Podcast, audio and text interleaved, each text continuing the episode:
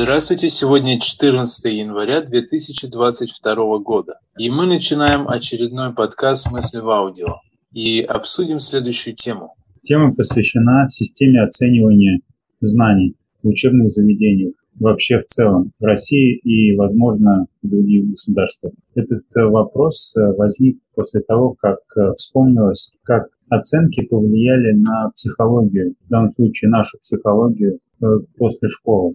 Вспомнилось, как появились такие мысли о том, что кто-то является троечником, четверошником, двоечником, отличником, и как вот эти вот навязанные клише в основном отрицательно повлияли на жизнь. И возник вопрос, а есть ли альтернативные способы оценивания, и есть ли, есть ли смысл по-другому оценивать, и вообще нужно ли оценивать э, в виде каких-то баллов обучения детей в школе или молодых людей в вузах? Да, это вопрос не праздный, потому что мы все проходим через систему школьного образования. В целом это правильно, то есть это должно быть в том или ином виде. Это не значит, что надо отменить все школы. Но, конечно, есть вопросы. Я до сих пор помню, как у нас в начальной школе ставили не цифры, а обозначение, например, солнышко, это было 5 с плюсом. Вообще ты супер молодец. Звездочка это пятерочка, квадратик это четверочка, треугольник такой серенький это троечка,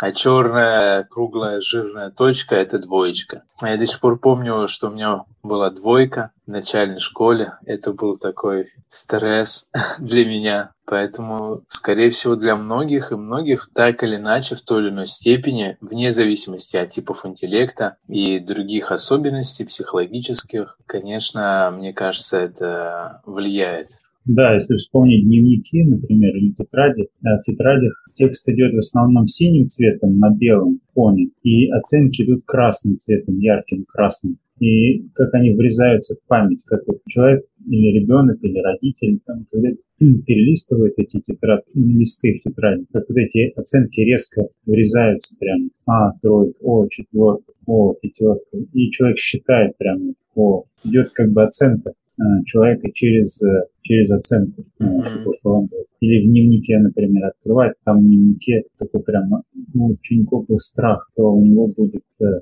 плохая оценка. Мысли были направлены именно на получение вот этой цифры, а не на знание. Мне кажется, в этом отношении это было, это был отрицательный аспект. Ну да, экономия мышления, без нее же никак, никуда. Это фундаментальная особенность нашей психики, нашего бессознательного. И, соответственно, когда родитель, например, он же не вникает возникает что-то, тем более это синим, как ты сказал, да, то есть это как фон. Неважно, что там ученик, его ребенок делал, важно, что вот сверху, да, все это подытожено, что это 4. Ну, ты, сынок, молодец, но могло быть и лучше. Или 5, ты вообще супер, ты крутой. Или 3, да ты лох, ты зачем мы тебя там кормим, прочее. То есть он даже не вникает. Может быть, учитель говорил, что Земля плоская, да, там, ну, грубо говоря, а ребенок сказал, что Земля круглая, и ему поставили тройку, да, но он, он же не вникает в это. Никто не вникает, и я помню,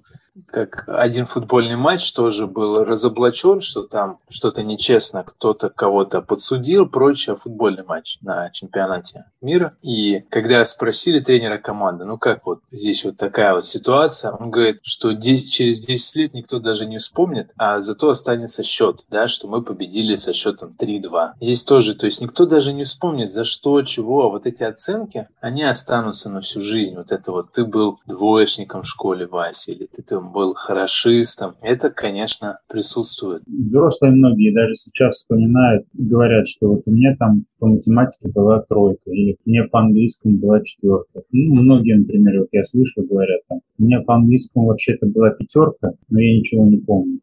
То есть это уже еще обратная сторона. Это когда ребенку или там ученику говорят, что ты на 5 знаешь, но он не знает на 5. Ну, то есть он не знает, а ему ставят 5. Ну вот я говорю про обратную сторону. Это завышенные ожидания или неадекватная оценка. Получается. Ну да, здесь можно вспомнить то, что в вузах до третьего, четвертого курса студент работает на зачетку, а потом зачетка на него. И я прекрасно mm-hmm. помню, что, например, у нас были красные дипломы. Одна девушка, у нее красный диплом, и она не умела программировать даже. То есть диплом по программированию красный, красный значит, что почти все пятерки, а программировать не умеет. И был наоборот, другой, у него был синий диплом, тройки, четверки, грубо говоря, и при этом он программировал действительно очень толково и хорошо. Ну вот сейчас можно в историю немножко вернуться и вспомнить, что до того, как появились цифры 1, 2, 3, 4, 5, например, в России есть такой пример из Киевской духовной академии в начале 18 века, в 737 году. Там, например, оценивали словами и говорили, ученик имеет учение изрядное, надежное, доброе, честное, хорошее и похвальное. Если он учился не очень средний, то ему говорили, что он учится, имеет успехи посредственные, мерные и не худые. Вот. А если плохо учился, то ему говорили, что он имеет успехи слабые, подлые, прехудые, безнадежные и даже слово ленивый использовалось в качестве оценки. А, если говорить, например, про Пушкина, который тоже учился, он не в 18 веке, он уже в 19 веке, но в его табеле, например, а, говори, говорилось, что, например, по латинскому языку у него были успехи хороши, а в русском языке у него были успехи не столь тверды, сколь блистательны, а во французском он был прилежен, а по логике он был не прилежен и весьма ленив. Если попытаться сравнить, например, словесную оценку и цифру, мне кажется, словесная оценка лучше отражает. Но она как минимум раскрывает, если вот так сейчас проанализировать на лету, она как минимум раскрывает, что за этими цифрами стоит, какую-то характеристику дает.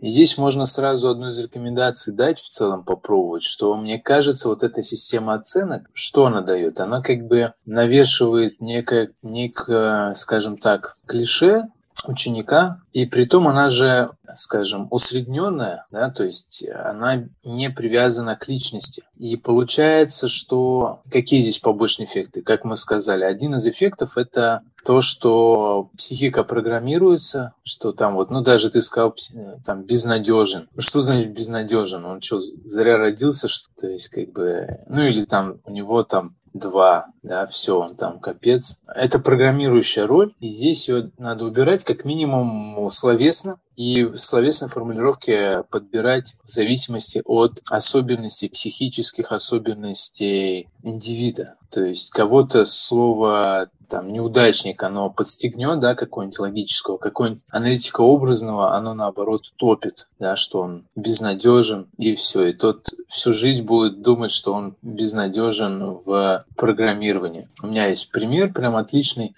когда одного индивида его в детстве, ну, в школе, так вот заблокировали в программировании, ну, в целом в информатике, да, тем, что он безнадежен. Хотя аналитика абстрактный, да, то есть он мог быть в этой сфере тоже развиваться, но он безнадежен. Поэтому до сих пор в этой сфере у него с компьютерами проблема психологическая. Это первый момент. И второй момент, так кратко тоже, что получается... Второй аспект – это соревновательность. Я вот помню, может быть, тоже помнишь, мы систему одну внедряли в одном вузе научных достижений. Там был рейтинг, и люди выставляли свои достижения, и устроился рейтинг. И прям некоторые видно было, что как для них это важно быть первым, вторым. И есть же вот эти вот, да, там системы, что вот он там средние оценки, неважно, это 100-бальная система или 5-бальная, вот он первый, а это второй, а этот вообще там. Вот ты говорил про Пушкина, он, насколько помню, был 25-м или 26-м среди 29 учеников, среди 30. Мне кажется, что система оценивания, если в общем сказать, что она должна как-то мотивировать соревноваться с самим собой, а не с другими. Вот так, надеюсь, не очень сумбурно. Да, если продолжить эту тему, то когда появились цифры, получается, процесс стал механизированным, и людей начали воспринимать как машины, машины по зарабатыванию цифр. А вот. Потом эти цифры складывались, и, получается, машина соревнуется с машиной.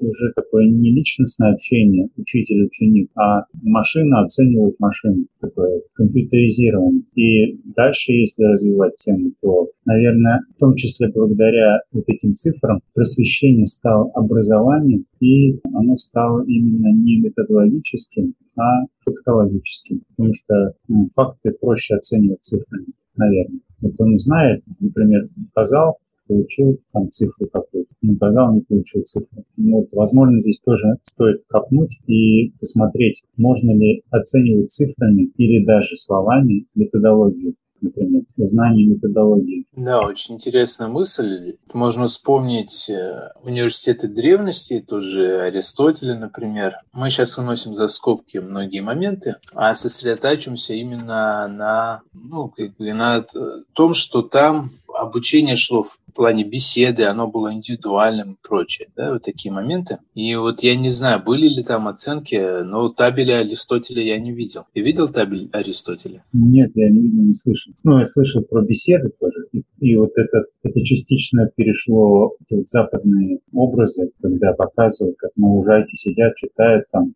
а, рядом с университетом вот это, наверное, что-то частично оттуда осталось. Да, скорее всего, это вот со времен Аристотеля и прочих, э, Пифагора и прочих ребят. Ну вот, то есть хотел сказать, что в то время было так, а потом а, система так и осталась толполитарной, но вот это вот просвещение, оно стало массовым, и сейчас уже оценивается все там в виде тестов, прочее. Идет компьютерная обработка, а компьютер, он мыслит цифрами, пока так изначально заложено. И дальше, да, такие от, ответы гораздо проще оценивать. То есть, когда фактологически попало, не попало, да, вот есть определение, вспомните, что такое, скажем, функция или какой-нибудь behaviorism. Да, это то-то, то-то или то-то. Человек оценивает, и все суммируется, получается баллы, их можно свести там к пятеркам, четверкам, посчитать средние, и получается такая механика а вот способность мыслить, действительно, ее оценить сложнее, хотя тоже можно и, наверное, даже нужно. То есть как без э, некого оценивания не обойтись. Но здесь действительно надо выходить на какой-то другой уровень, и, может быть, какие-то другие способы оценивания э, должны быть. Например, там способность самому задавать вопросы да, на какой-то материал и прочие вещи. Поэтому, наверное, все это вылилось в ЕГЭ, в создании вот такой системы. Хотя изначально говорят, что ЕГЭ создавалось для, для умственно неполноценных, не то что неполноценных, а для отсталых учеников Соединенных Штатах. А потом эта, эта система была привнесена и в нашу страну. А еще я вспомнил, что благодаря системе оценок можно как-то вот варьировать и ориентироваться на тех, кто учатся, так сказать, отлично, и на тех, кто учится отстал. И я сейчас вспоминаю, что в стране при Сталине была поставлена задача сделать рывок, в том числе рывок в науке. А для того, чтобы этот рывок был сделан, э, резко подняли планку. И вот я читал, что, например, курс, курс по математике или там алгебре был просто взят из а, уровня второго курса университета и просто опущен в школу или шестого-седьмого класса примерно, то есть уровень знаний, уровень э, объема информации. Вот. И когда это было сделано, э, соответственно, кто-то выдерживал это среди детей, а кто-то не выдерживал. И ориентировались именно на тех, кто выдерживал, то есть на тех, кто получал, так сказать, пятерки. Вот. А те, кто там двойки, тройки, это вот по, по остаточному. Ну, не получилось, не получилось. Зато те, кто смог, они потом выбились в ученые. Возможно, это было как-то оправдано. А сейчас, мне кажется, много другой процесс, обратный процесс. Сейчас тогда вот при Сталине особо не щадили психику детей. Надо вот это вот признать. Может быть, это было недостатком. То есть выживал сильнейший, грубо говоря. А сейчас пытаются э, тянуть щадить психику детей, сильно щадят, во всяком случае, по оглашению. Не по умолчанию, а по оглашению. И ориентируются на более слабых учеников и тянут их, боятся ставить двойки, там, например, там, ко вообще не ставят уже. Это и то есть, притягивают уже ну, общую массу к слабым ученикам, а не к сильным. Но тут в целом смена логики произошла социального поведения и в середине 20 века, и, возможно, с этим тоже связано то, что что ты говоришь, что во времена Сталина все-таки была ну, другая логика социального поведения, И, например, ну, что там, обстановка, та же Вторая мировая война, да, там кто-то кого-то щадил, что ли, да нет. И в целом такая была атмосфера. А сейчас ценность жизни, да, она в большей степени, и сейчас и выхаживают больных детей, и там даже сколько килограмм точно выхаживают уже грудничков. И с этим, возможно, и связано то, что ты говоришь, то, что попытка подтягивать. Но в целом, конечно, из-за этого уровень падает. Здесь надо найти, выйти вот из этой раскачки, какая-то гуманизация, да, образование или наоборот, автори... а, ну, вот такое более жесткое, выйти на другой уровень, то есть как-то подходить к, ну, как ты сказал, скорее всего, методологическое образование нужно так или иначе постепенно встраивать, а под это какая-то должна другая система, так сказать, контроля, что ли. То есть она тоже нужна, конечно, но не в таком виде, как сейчас. В рамках данного подкаста мы, естественно, не пытаемся закрыть вопрос, опять же. Но чтобы, например, понять, насколько сложна проблема, я вспомнил, как однажды на одной встрече с, с родителями в школе мне довелось задать вопрос в аудиторию, там было довольно много родителей, и я задал вопрос, кто-нибудь представляет из родителей, там были родители детей младшего возраста, кто-нибудь представляет из родителей, каким должен быть ребенок из школы, или там, что он должен знать, выходя из школы. И ни один родитель не смог ответить на вопрос. Поэтому это же как возникает мысль о том, что система оценки же должна быть привязана к цели, к тому, mm-hmm. что должно получиться в конце обучения. Mm-hmm. Допустим, э, ребенок ходит в одно и то же заведение, здание в течение лет, 10 там, или 11 лет он ходит туда с какой-то целью, чтобы потом должно что-то получиться. Не как в Соединенных Штатах, чтобы его не, не посадили в тюрьму, а чтобы он отсидел в школе, если отси, отсидки в тюрьме. Более такой благородной цели, так скажем. Вот какая-то цель, кем он должен, каким он должен выйти из школы. И, наверное, система оценки, если она вообще нужна, то она должна двигать ну, учащегося к достижению этой, цели. Одна из целей, которая так пока смутно Э, формулируется это освоение методологии. Как это методологически э, расписать, пока, наверное, сложный вопрос. Ну да, если вспомнить достаточно общую теорию управления, то оценка – это некая свертка, интегральная свертка или там многокритериальная свертка э, вектора целей, да, то есть целей много, мы каждую цель оцениваем, насколько она достигнута, не достигнута, а потом в целом все это сворачиваем и говорим, вот достигнуто там настолько-то, да, то есть там 5, 4, 3, ну, какую-то шкалу. И действительно оценка, она производна от цели. Если нет цели, как ты обозначил, да, у родителей в первую очередь должна быть цель в голове, вектор цели еще лучше, то есть несколько целей по приоритетам, то если нет цели, то о каких оценках можно говорить? Или у учителей? Ну, у них цель понятна, что если вывести на уровень сознания, что средний балл по ЕГЭ, да, какой-то сейчас заставляет. Это какая-то метрология, согласен, но насколько она адекватна, это другой вопрос. То есть у них такая цель, да, что там, чтобы вот настолько сдал ЕГЭ по моему предмету, и все мне кажется. И, ну, здесь оценка, в принципе, она соответствует. Но цели действительно должны быть, наверное, какие-то несколько иные. И вот от этого уже вторичным образом как производная будет и система каких-то оценок. Ну, получается, что да, пока цель такая, она получить какой-то определенный там средний балл э, при выходе из школы, который обеспечит там поступление в ВУЗ, например. Детей готовят к тому, чтобы после школы он должен поступить в ВУЗ. Именно, mm-hmm. именно да. вот это получается цель. Да, а, в основном это цель.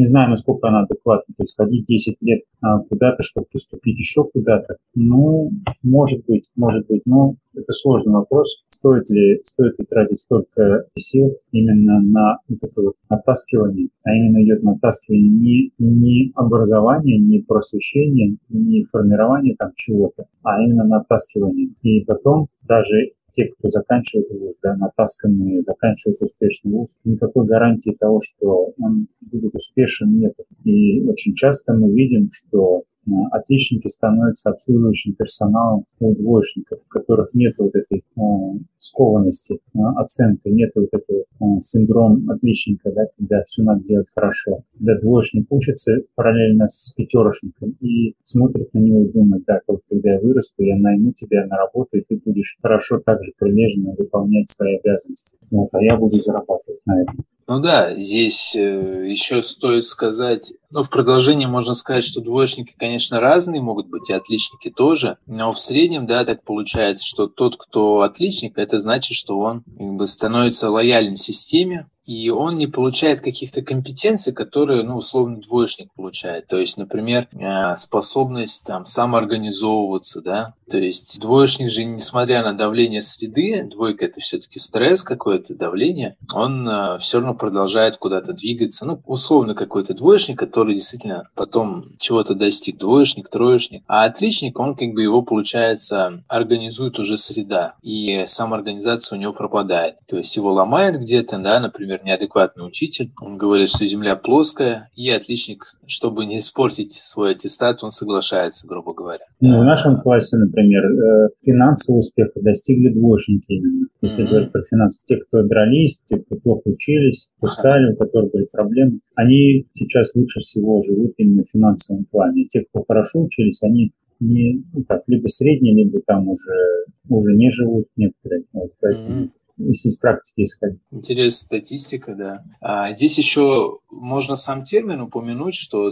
вообще сам термин оценка, он происходит, насколько я понимаю, то есть этимология или происхождение слова от слова «цена». Здесь можно в этом направлении еще пару слов сказать, что получается, что оценка – это что? Это цена каждого. А цена в текущий исторический момент времени как понимается? Как что-то связанное с денежными отношениями. Да? То есть цена выражается у нас чаще всего в деньгах. И получается, отсюда же возникает то, что дальше, вот когда вуз уже заканчивает, то он куда идет? На рынок труда, на рынок, да? Раньше был рынок рабов, Тая Софинская можно почитать, там в Джерри Тоннер и в других местах. Рынок рабов, а сейчас рынок труда. И, соответственно, что там? Есть такой расхожий термин все продают себя. И откуда? А ценность каждого в чем выражается? В том числе вот в том, какие оценки были, потому что я прекрасно помню, где-то, конечно, диплом, слава богу, особо не смотрят, но были места, я знаю, что там написано, что мы принимаем на работу только тех, у кого там средний балл больше четырех с половиной. Угу. Ну, на самом деле, да, такое бывает, но очень редко. В целом могу сказать, что ну, смотрят именно на резюме, не на диплом, смотрят на опыт. Вот, если говорить про оценки, ну, в реальности. И все, кто стремится к оценкам, они могут спросить у старших поколений, у родителей, там, это, сколько раз они показывали свои дипломы. И когда им не удалось устроиться на работу, потому что э, не было диплома или в дипломе были плохие оценки, ну, это, это редкость, мне кажется. Теперь можно перейти к, к рекомендациям и, и к родителям, например, что можно рекомендовать родителям. Ну, не учителям, потому что учителя не скованы учителя системой, там, не делают то, что им спускают сверху. А вот родителям, которые гонят своих детей и следят, чтобы у них были там, например, только хорошие оценки, только пятерки, например, расстраиваются из-за четверок там, или хватаются за голову, за трое. Как правильно выстроить отношения чтобы ребенок правильно воспринимал вот эти цифры? Да, это непростой вопрос. Я думаю, что как минимум уже в вопросе содержится ответ отчасти, что постараться перестроить психику это трудно, но хотя бы с уровня области сознания, что важнее выставить какие-то цели, то есть, во-первых, понять э, ребенка примерно, да, его особенности хотя бы частично, там, по типам интеллекта или по там, предыстории его и прочее там по его судьбе. И исходя из этого какие-то цели примерно, да, и уже оценивать эти цели. Конечно, без оценок невозможно, их невозможно оценить. Может, их надо по-другому назвать, как-то отметки, там еще что-то, но метрология должна быть. И вот метрология должна заключаться именно не в тех пятерках, тройках четверках, а в том, насколько эти цели достигаются или нет. Может быть, цель научиться там отстаивать свои интересы, да, там в школе, как ты говорил, вот эти двоечники, они дрались, и они как-то вот уверенность в себе получили, а отличник, он был не уверен, потому что он зависел от мнения учителя, класса и прочее. То есть насколько цели достигаются, вот это может быть. Мне кажется, что в данный момент у родителей нет видения, как я уже говорил, каким должен быть ребенок из школы, поэтому ими движет страх. И оценки это просто на всякий случай. Не боятся, не боятся, они не знают, что будет в будущем. И идет набор вот этих вот цифр только на всякий случай. Нужно, нужно получить как можно больше цифр, побольше, повыше баллов, чтобы при выходе вот что-то было, потом с этим что-то можно было что-то делать. Вот, без конкретики конкретики нет в голове. Можно порекомендовать родителям задуматься об этом, именно попытаться сформулировать цель. А, потому что иногда, например, стать отличником или там, например, получить пятерку по всем предметам – это распыление. Это распыление сил, когда у ребенка нет возможности сконцентрироваться на своих природных э, данных, на том, что ему действительно интересно, например а он пытается делать то, что ему не свойственно, и тратит туда очень много сил. Да, это, этот момент тоже присутствует, конечно же. И да, здесь, как, как часто бывает, мы упираемся в цели, то есть попробовать сформулировать. Но вначале, чтобы образовалась так сказать, пустота, да, куда можно вот новое мировоззрение поместить про цели, нужно подумать, насколько вот адекватна эта система оценок, если потом она даже может и не пригодиться никак. А останется только вот этот психологический груз ненужный, который будет тянуть всю жизнь. И еще можно клин клином попытаться повышибать. Вот э, на данный момент э, в погоне за оценкой э, теряется здоровье у детей можно задуматься о здоровьесберегающих технологиях, попытаться нести какую-то систему оценки ну, по шкале какой-то, по здоровьесберегающим технологиям, именно там, по зрению, там, по плоскостопию, по там, сутулости, ну, и так далее. А, кстати, интересная мысль. И насколько это будет э, оценка по здоровью перекликаться с оценкой по успеваемости и сравнить, что, что приходится потратить, э, чем приходится пожертвовать ради цифр. Да, можно ввести аттестат здоровья, например, и там выставить там зрение, слух, да, там четверки, пятерки, и будет, да, интересно посмотреть. Да, чтобы люди задумались, стоит ли того или нет. Но это не значит, что не надо учиться, конечно, то можно быть здоровым, но таким балбесом, а здесь именно определить необходимый кругозор и баланс, чтобы здоровье сохранить потому что без него будет потом трудно. Это вторая личностная компетенция по приоритетам, достаточно общей иерархии компетенций. То есть и здоровье, но при этом, конечно, и цели в плане личностного профессионального развития должны присутствовать. Ну, есть разные системы, можно вот тоже упомянуть, что в разных странах по-разному оценивается. Есть там пятибальная система, есть шестибальная в разных странах. В Украине там 12-бальная, в Беларуси 10-бальная, во Франции 20-бальная. И можно просто рассмотреть разные системы. И, ну, например, мне нравится, если уж говорить про бальную систему, мне, например, нравится десятибальная система. Кажется, она более-менее адекватная. Она лучше отображает, чем пятибальная система.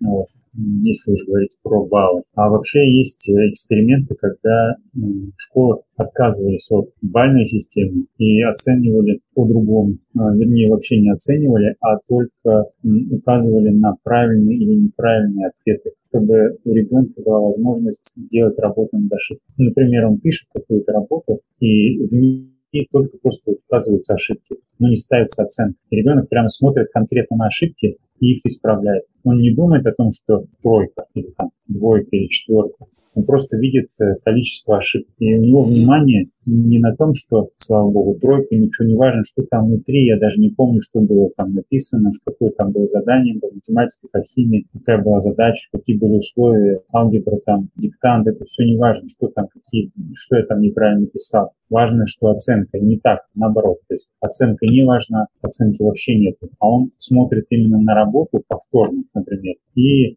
смотрит на свои ошибки которые можно исправить и сделать правильно, то есть сделать работу над ошибками. Поэтому, мне кажется, ну, здесь есть что-то, какое-то зерно. Да, получается, здесь да, можно вспомнить школу Щетинина, например, э, систему Щетинина, что там как сдавался экзамен. По каждому предмету нужно было не вытягивать билеты, а ответить все вопросы, да, то есть и какой смысл ставить пятерку, четверку, вот, ну, например, кто-то едет на автомобиле, да, ему надо, скажем, безаварийно ездить, да, зачем ему ездить на тройку, какой смысл? То есть ты либо что-то делаешь, либо не делаешь. И вот здесь тоже, то есть вот продолжение, то, что ты сказал про вот эти вот ошибки, а, наверное, еще разумно сделать а, так, чтобы ошибки были исправлены. Они просто вот мы отметили, все сказали, а, ну, а именно исправить эти ошибки, и чтобы достичь какого-то уровня скажем, профессионализма, освоенности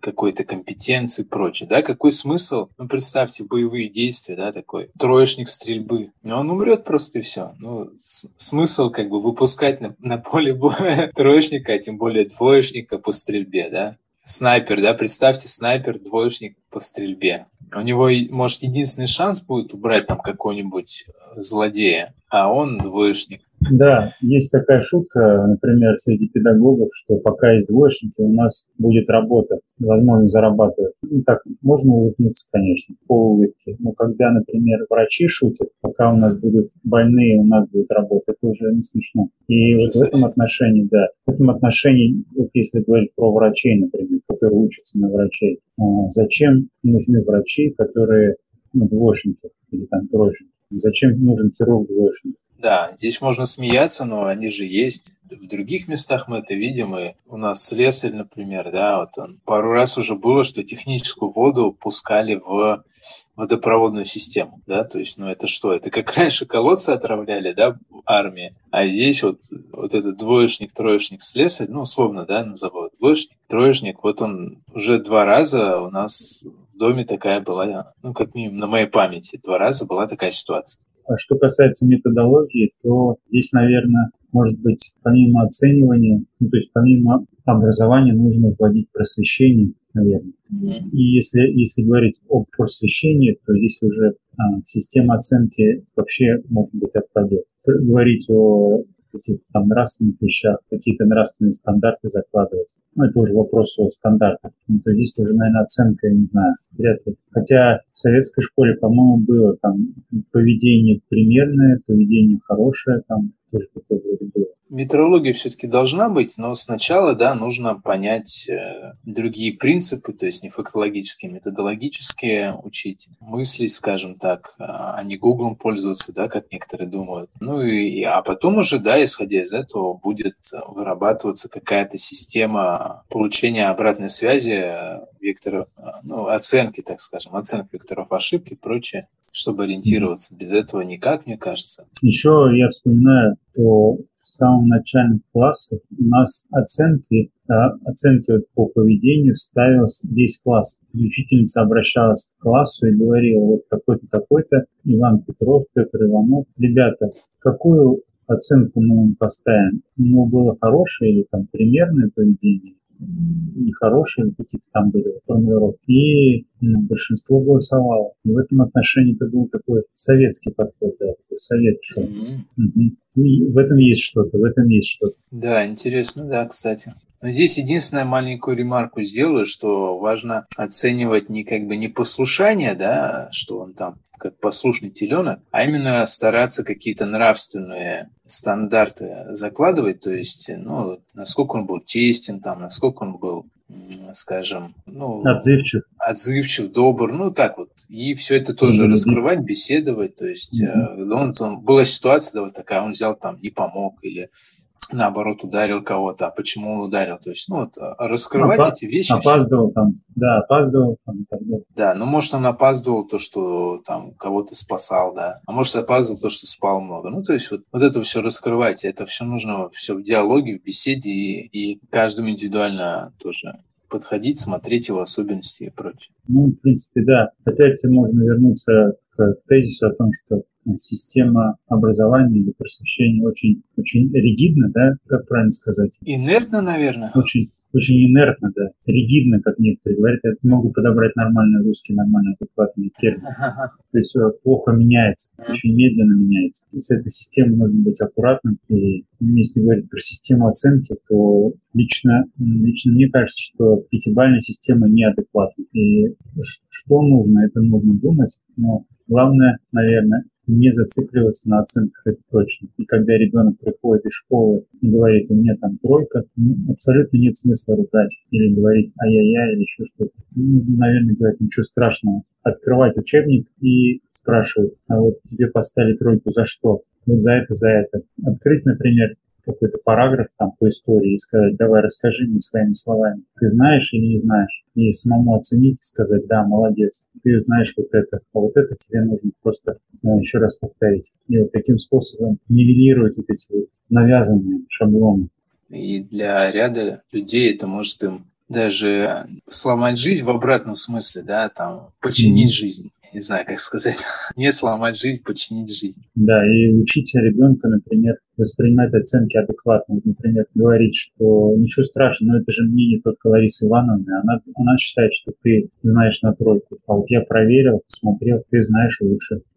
Ну, можно вспомнить и плюс еще чуть выше подняться, а тому ли лучше, то есть даже если, например, она адекватно оценила, да, там вот ты знаешь вот этот параграф, Например, представьте Украина, да, там история, что укры выкопали, Великоукры выкопали Черное море. А он говорит, нет, это не так, да, ему ставят двойку. Насколько вообще адекватно э, вот этот эталон, да, то есть это же как некое сравнение с эталоном, с вектором цели, да, что вот он должен знать, что Великоукры выкопали Черное море, или что американцы первые полетели в космос, да, то есть, ну, как mm-hmm. насколько это нужно, насколько это адекватно вообще. И двойка на наоборот, это показатель того, что индивид э, методологически пытается мыслить сам, разобраться в ситуации и не боится это как-то предъявить. Другое дело, насколько нужно идти там на конфликт и прочее, да, это в конкретике ситуации выясняется. Ну, как минимум, даже можно внутри э, семьи обсудить, сказать, что да, придется пока вот так, что нам нужно там по каким-то причинам с этим согласиться, но ты должен знать, что вот немножко все по-другому. Это были подкасты «Мысли в аудио». До следующих встреч.